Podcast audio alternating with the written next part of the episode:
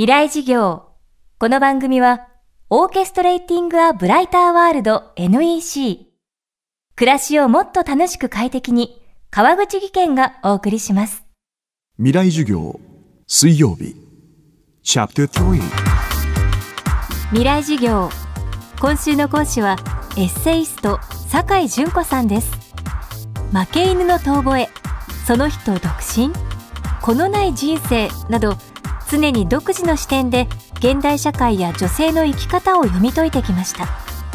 今日は人と情報をつなぐコミュニケーションツール SNS について。SNS は面白いけれど危険なシステムと酒井さんは言います。未来事業3時間目。テーマは SNS の誘惑。私はですねちょっと世代が一世代上なのでその SNS ネイティブでもないしそもそもネットネイティブではないだからこそなんか SNS に対するこう一歩引いた感覚をすごく持っていて一応ちょこっとかじってはいるものの怖くて自分から発信はできないんですよ。でなんでかっていうと文章を書く仕事って必ず構成というものが入るんですね。公正とは何かっていうと学校の校に正しいと書きますけれどもその文章が正しいかどうかとか社会的にちょっと問題があることが書いていないかどうかとかを印刷する前にチェックしてくれるわけですよ。でこう赤字が入ったものを直して初めて文章っていうのは印刷されるわけですけれどもネットの社会って基本的にこの構成がない文章がこうダダ漏れになるわけですよね。だからあのそのずっと構成が入った文章だけを世に出してきた私のようなものからするとネットに文章を書くなんて怖くてできないんですよ。よくみんなその思ったことをこうつぶやいてみたりとかできるなってすごくその辺は勇気のない私からするとすごいってこれがまあその古い世代の感覚ではあるんですけれどもで多分この恐怖心っていうのは私の中から外れることっていうのはないと思うのでずっと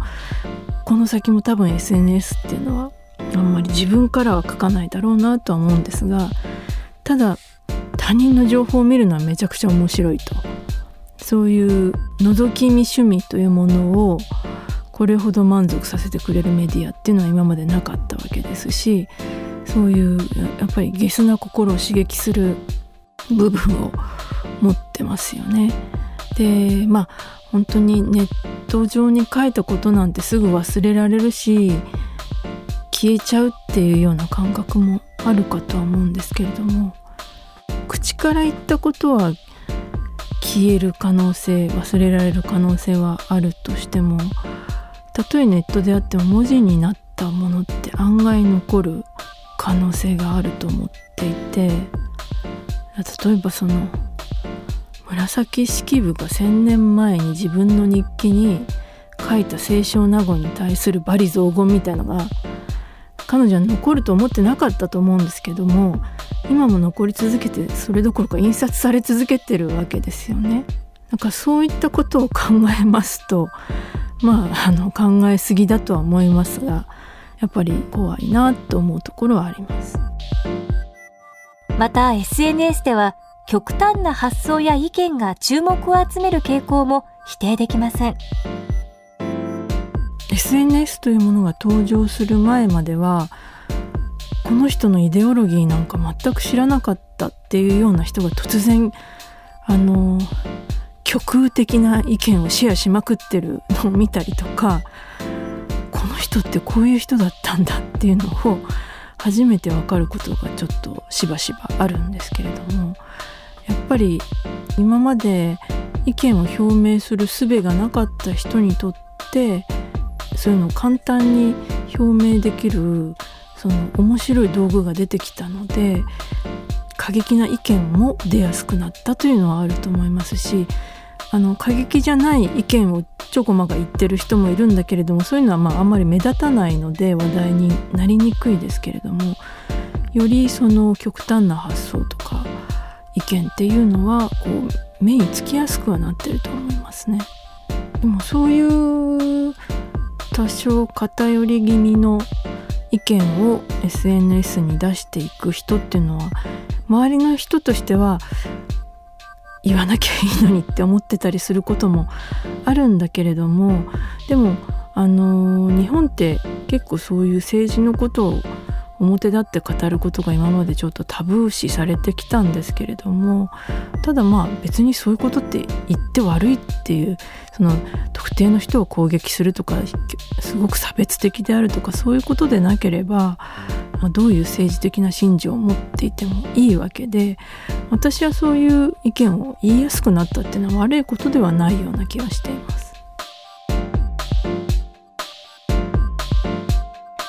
今週の講師はエッセイスト酒井純子さん。今日のテーマは SNS の誘惑でした。未来授業明日も酒井純子さんの授業をお届けします。川口技研。階段での転落。大きな怪我につながるので怖いですよね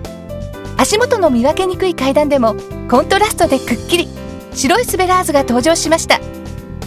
皆様の暮らしをもっと楽しく快適に川口技研のスベラーズです。